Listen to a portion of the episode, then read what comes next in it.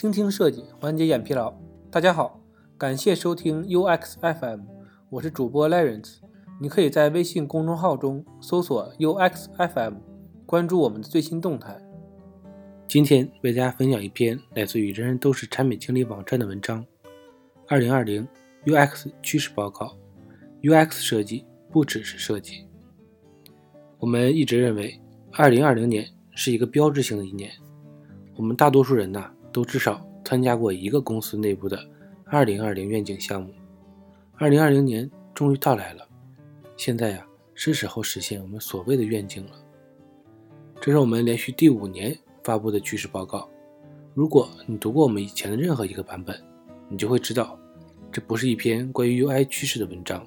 而是一篇将 UX 设计作为一门学科的更全面的分析。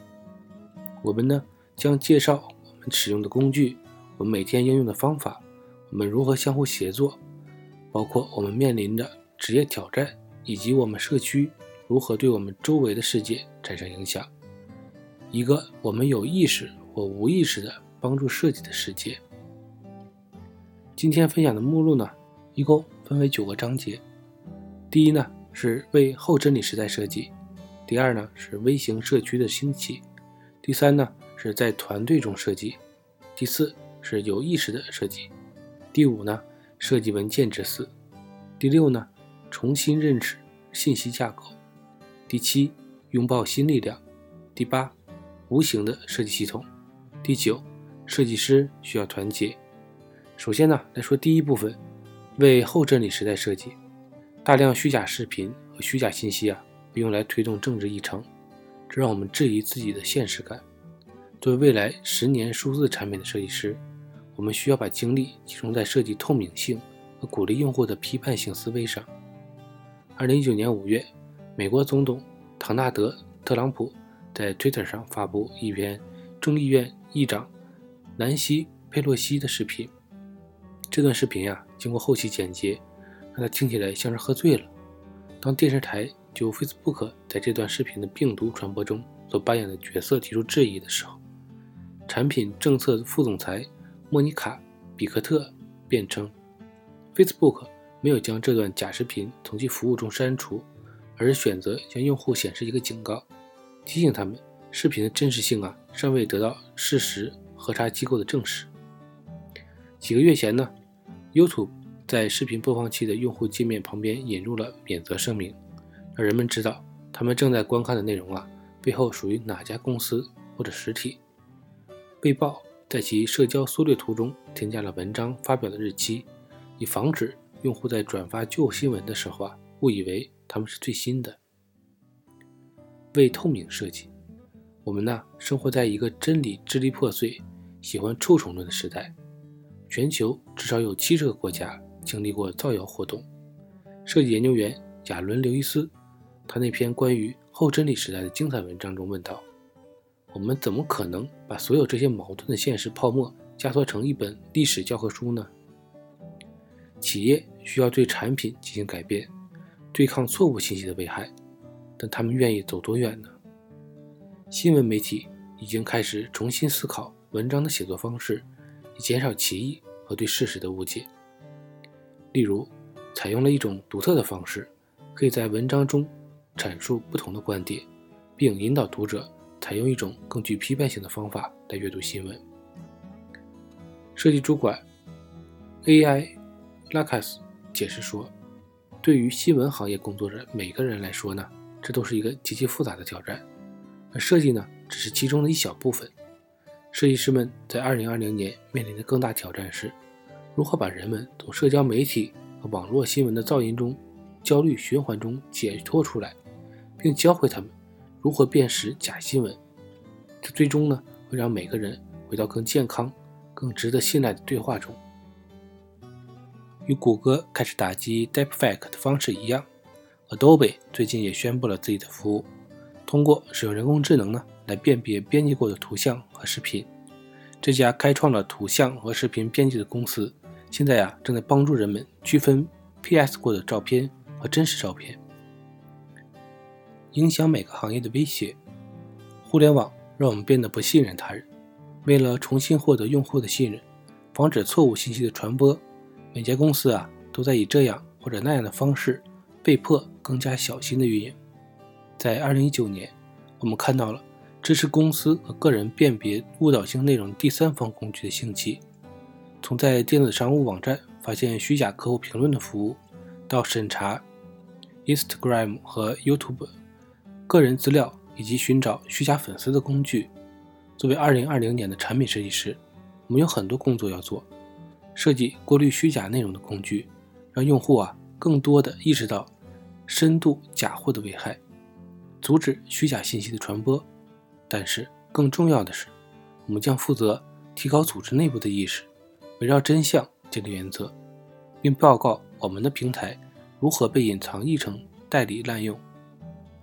第二部分，微型社区的兴起，设计师们可以自由谈论、相互学习的大型在线社区呢，前景还没有实现。相反呢，微型社区正在崛起。如果你想就设计进行更诚实、更深入的讨论，那么呢，就选择一两个值得信任的同事，在你的圈子之外呢。选择几个导师作为自己的决策咨询对象。我们呢都加入了很多以设计为主题的 Slack、LinkedIn 和 Facebook 群组，多到我们自己都已经看不过来了。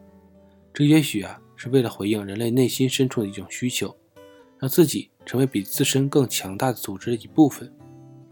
但是呢，网络设计的实际情况呢，较最初的承诺大不相同。拥有数千名设计师的社群呢，要么是成员意识到他们几乎没有共同点时，变得不活跃；要么呢保持活跃，但最终呢变成无穷无尽的自我推销和内容营销。虽然呢大型在线社区设计啊更容易被更多的人访问，扮演着更重要的角色，但是呢我们必须重新关注我们自己构建的小型社区，以便从对话中获得更多的价值。在线设计迁移。所有这些呢，并不意味着设计师们呢已经停止了在线交流，这只是意味着这些对话呀正在迁移到一种更亲密、更集中的新型社区。他们正在通过 WhatsApp、Telegram 即时通讯工具和更加细分的工具实现。他们通常啊是以一对一的或者小组的形式进行的，而不是大型的论坛。设计师们呢正在小型的群组中与他们感到舒适的人分享反馈。交换设计参考，讨论趋势，或者呢，就诸如工资啊、工作动力的职业等话题呢，征求意见。同样的转变呢，也可以在设计活动中看到。虽然大型设计活动是一个很好的社交平台，但小型的本地活动啊，在学习和发展方面更有价值，因为啊，他们允许参与者进行更真实和诚实的问答。小环境的亲近感，让人们能够。更真实的方式对彼此敞开心扉。Slack 的高级产品设计师和创始人凯特·维洛斯解释说：“小组越小，参与者之间呢就越容易建立心理安全。这在一个有成百上千人大房间里是很难做到的。心理安全呢是让人们相互信任、团结一致的最重要的因素。而小型团体呢或者活动呢，总能比大型会议更容易做到这一点。”到了二零二零年，设计领域相关的讨论呢，将变得更本地化、真实化和集中化。大型社区啊，成为寻找和建立小型社区的主要途径。在一个人人都在相互喊叫的世界里，更安静、更深思熟虑的对话变得格外珍贵了。第三部分，在团队中设计，明星设计师啊，刻板印象正在消失。随着数字团队成长以及项目。变得越来越复杂。设计师的价值啊，在于协作能力和支持团队的能力，不仅仅是完成单个任务。在小公司工作的设计师呢，通常一个人就是一个团队，独自勇敢努力地推动整个设计过程。同时呢，组织中创造出一种设计文化，这是有意义但常常孤立的角色。另一方面呢，在大公司的设计师们呢，最初往往是被一个更有组织的团队。议员的想法所吸引，结果呢，却发现许多小公司中出现的挑战依然存在。设计师们呢，常常被他们的产品团队孤立，很少有真正的合作。作为一名设计师呢，我能够对产品策略提出自己的见解吗？与开发人员应该如何交接。内部政治经常导致额外的交流障碍，使同事之间呢有关工作的交流进一步复杂化。真正的写作需要一组规则，而不是一组角色。这种情况呢，也因对十乘以设计师呢或者设计独角兽误解而恶化。许多设计师啊，为了维持这种形象，一直啊在推动个人秀。然而，如果没有其他团队成员的投入，最终的产品呢，往往只能反映出一种减仓式的、短视的设计观。设计师啊，应该作为推动者。如果你的团队一直要求项目的清晰性，或者呢，你的工作流程啊，感觉像是在将任务推出一条生产线，那么这些迹象表明你需要站出来。充当一个推动者，以不同的方式重新构建设计过程，推动更多的用户研究，可以满足整个团队不断增长的好奇心，并且更多的了解用户和产品。可以呀，与开发人员协作优化一个交互或者动效，满足交付高质量体验的愿景。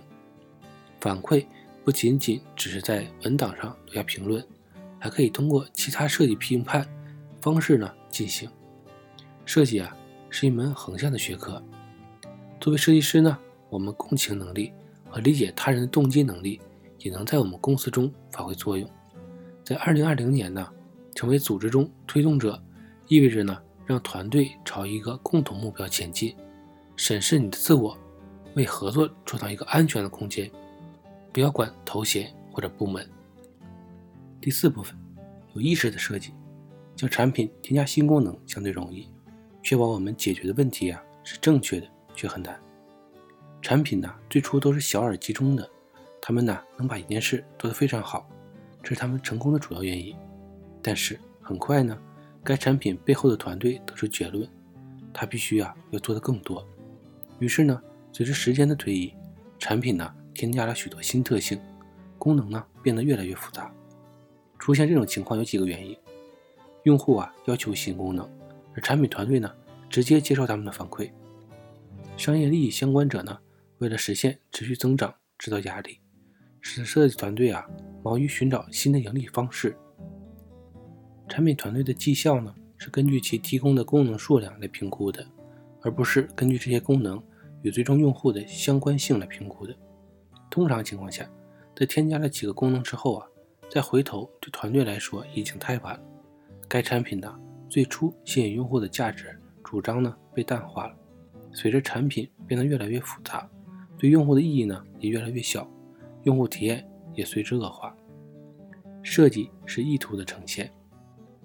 当面对如何让产品与时俱进的问题的时候呢，第一反应啊是添加更多的功能。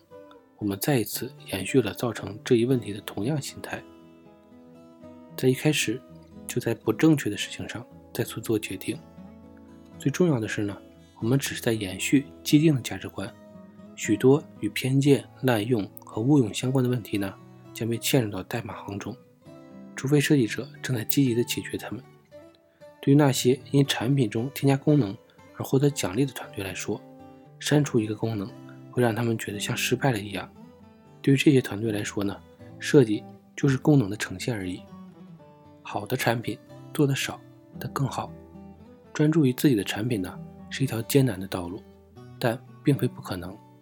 为了清楚地表明自己的隐私方面的立场，Tonico 成功地创建了一个不需要登录的新闻应用程序，并使用更透明的算法来进行内容推荐。添加一个使用 Google 登录的来获取用户的数据呢，会更加容易。但是呢，Tonico 走了一条不同的道路，最终实现了对用户来说更简单的体验。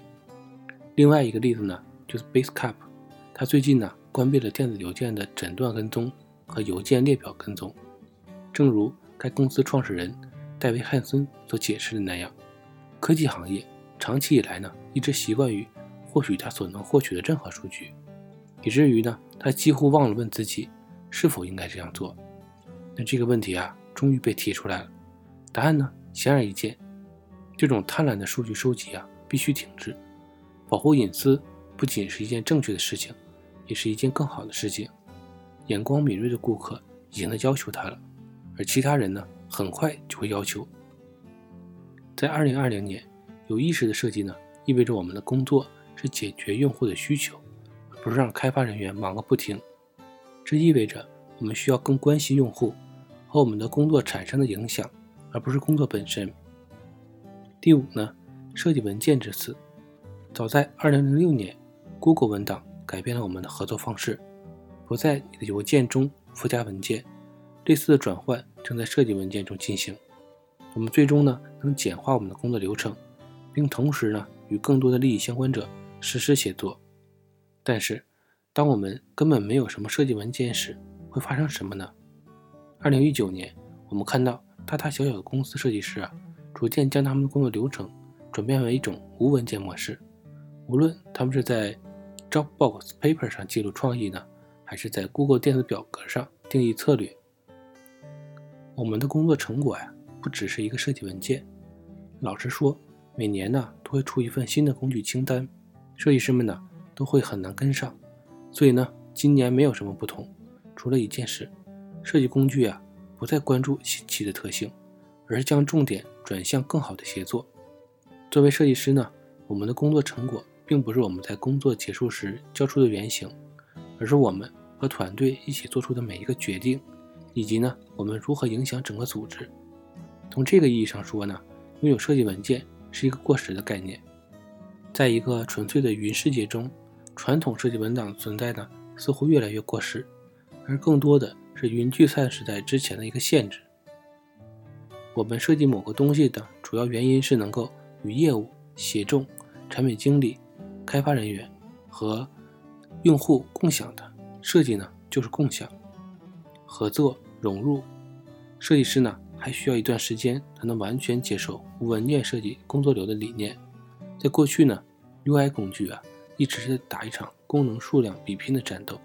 每个工具呢都试图集成概念设计、原型设计和设计反馈于一体。而在2019年，能够超越竞争对手的工具呢是能提供实时可访问协作的工具。当 Figma 在2016年底首次推出的时候呢，这个行业。还没有准备好接受一个无文件的设计过程，我们遭遇了很多人的批评。我们必须赢得人们的信任，并证明基于 Web 设计工具可以和本地应用程序一样快速和强大。我们呢，还必须向设计师们展示，如果其他人和团队能够自由地接触到他们的设计工作，他们的生产力也不会停滞不前。Figma 的设计总监呢这么解释道：“打破障碍的故事。”随着公司的目标啊越来越以设计为导向，基于浏览器的工具呢，成为新的写作级别打开大门。当设计师不再是关键持有者时呢，我们可以邀请其他人参与我们的过程。我们的价值啊，不再是我们能够唯一更改设计文件的人。相反呢，我们首先关注为什么需要这些改变。虽然最初许多设计师对允许其他人实时观看和跟踪他们的工作呢。保有态度，但是啊，他们逐渐意识到，实时写作的好处远远大于坏处。我们喜欢呢，在产品经理的谷歌文档上留下评论，那为什么不让他们也进入到我们的空间呢？专业的工具呢，不会短时间内消失。作为设计师，我们将继续依靠 Photoshop 进行图像编辑，使用 After Effects 展示更精致的动画，利用 Xcode 为我们的品牌深入挖掘插画风格。对于产品设计师来说呢，他们的价值不仅仅是创建原型。二零二零年将是专注于增强我们协作能力和帮助我们触及组织新部分的工具一年。第六部分，重新认识信息架构。随着我们大多数公民的社会和商业互动向数字空间转移，我们需要找到新的方式来绘制我们创造和生活数字生态系统。动作太快，搞得一团糟。随着我们将生活转移到由信息组成的数字空间呢，从流媒体服务到食品配送，企业啊正在扩展他们的业务范围，并增加用户的复杂性。生活在信息中，一书中的作者呀指出，我们现在啊生活在一个根据信息形式观点的世界。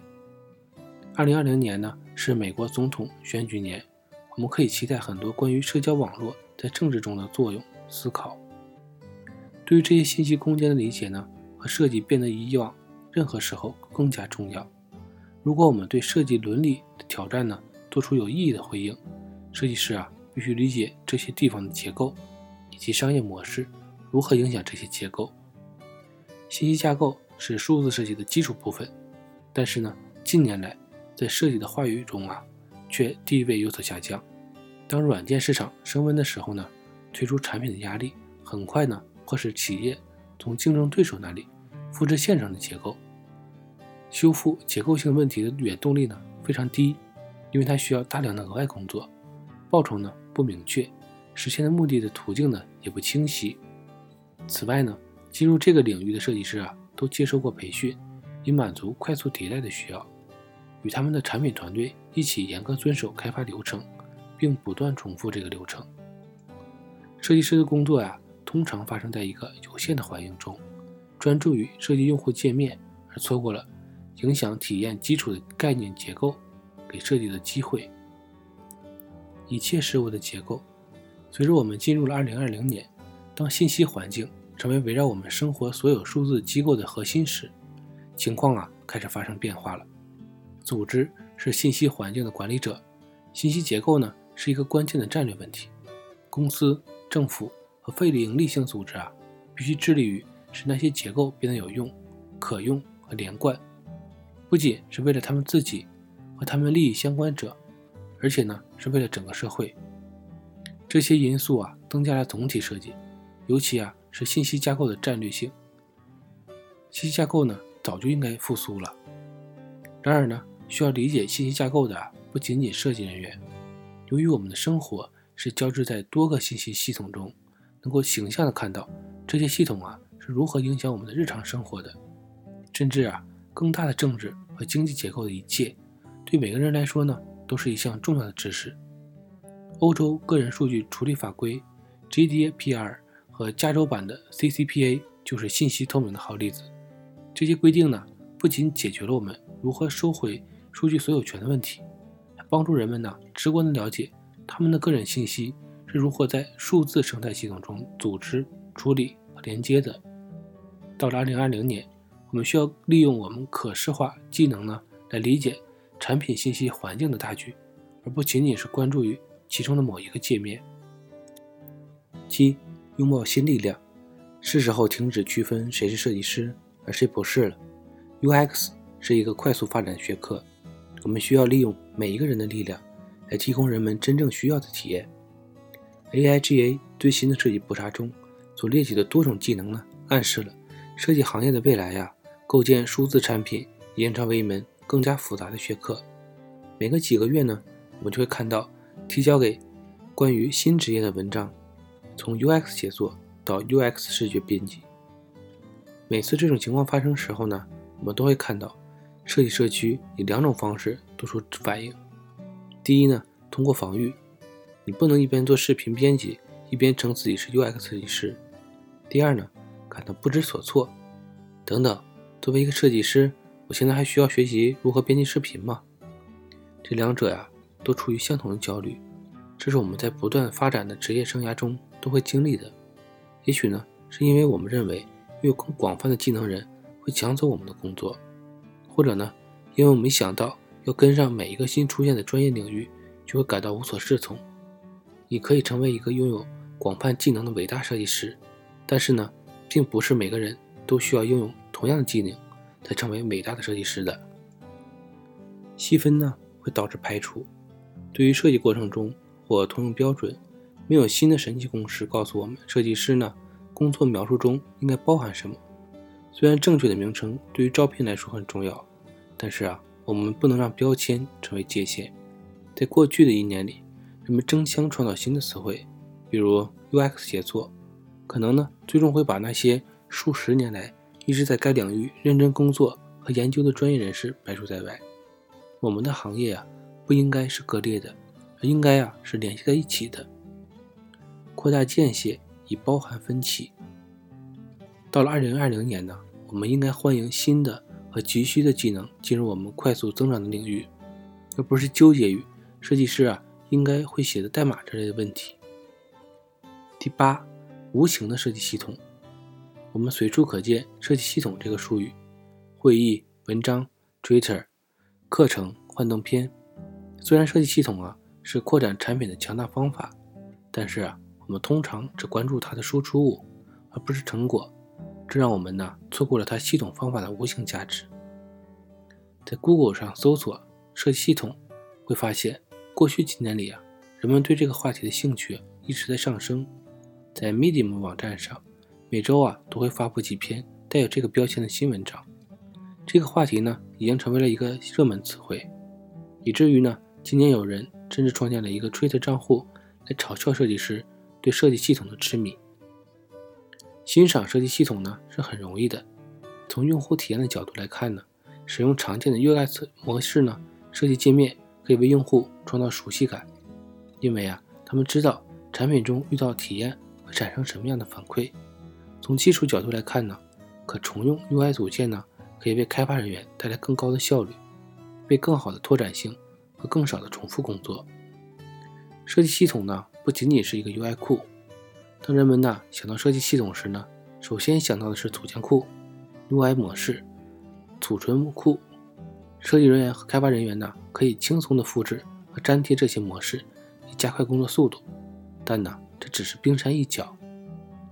设计系统必须考虑公司的运营和更广泛的方面，包括涉及的工具、管理规则、参与人员、可访问性标准、技术堆栈和工作流程。如果不考虑这些更广泛的方面，公司啊，最终会得到在几个月内就废弃的设计库。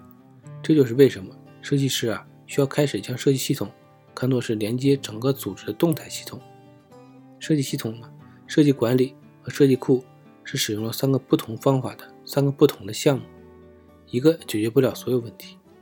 设计系统的倡导者呢，吉娜安妮质疑了随着我们时间不断的发展，拥有这些公共储存库的必要性，并在一篇文章中提出了“无形的设计系统”这一说法。随着我们的设计。和工程工具啊越来越接近，我们是否会走到一个不需要网站的地步？因为我们的设计系统已经融入到工具中，那么我们的工具能否提供更好的关于可访问性、本地化、性能和可用性方面的建议吗？设计系统啊是公司价值观的反映。丹尼尔·伊登认为，重要的是设计系统啊是关于人的，他们如何互动。他们如何相互理解，以及他们如何协同工作，以实现共同目标？它是人做的、人用的、人体验的，它被人们挑战、塑造和打破。我们作为一个系统团队的角色呢，从组织者和执行者转变为了人类学家和研究者。在重新审视哪种颜色用于行动号召之前呢，我们首先呢需要重新审视我们公司的价值观。一个公司呢所提供的体验反映了它的价值观，包括它提供的具体服务以及它的世界观。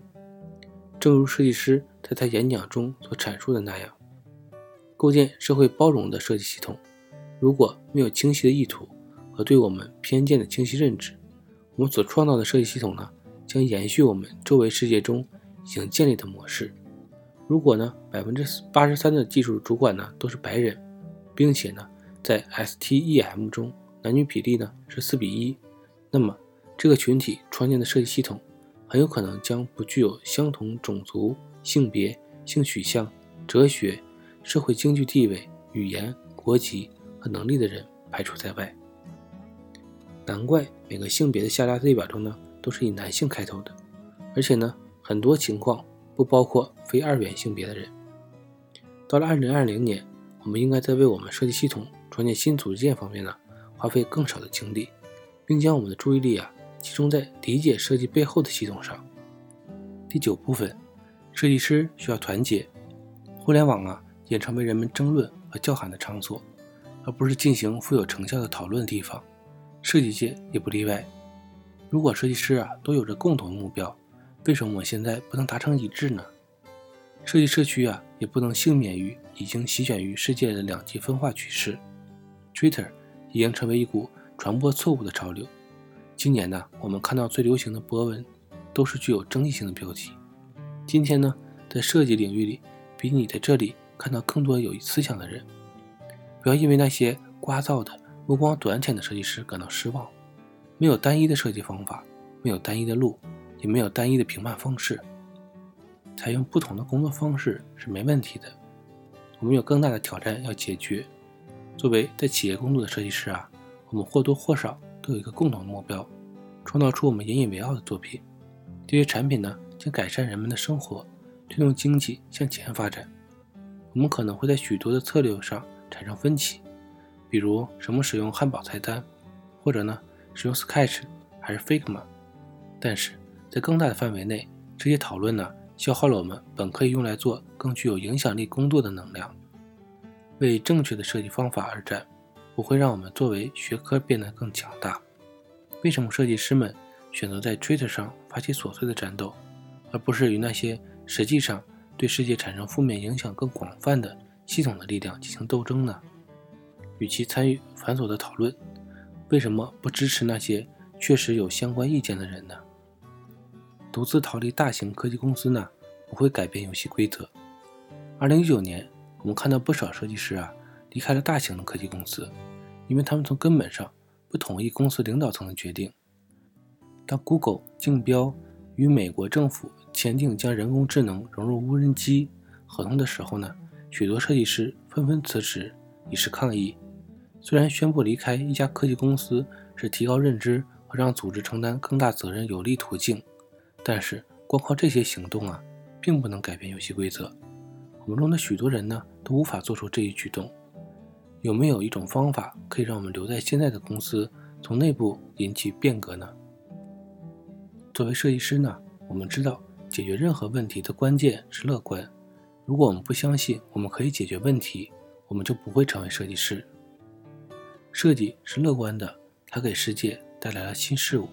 设计师通过空间中排列真实或虚拟的材料来承担问题。建立模型，确定问题并创建响应，来自于无拘无束的设计。乐观是前进的唯一道路，不是那种天真的乐观主义，导致人们声称我是一名设计师，因为我想改变人们的生活，或者为了友好的避免指出问题所在，而是一种务实的、注重实际行动的乐观主义。这种乐观主义呢，懂得如何把挫折转化为动力，在世界上。创造更好的事物。今天的内容就到这里了，让我们期待下期的精彩内容。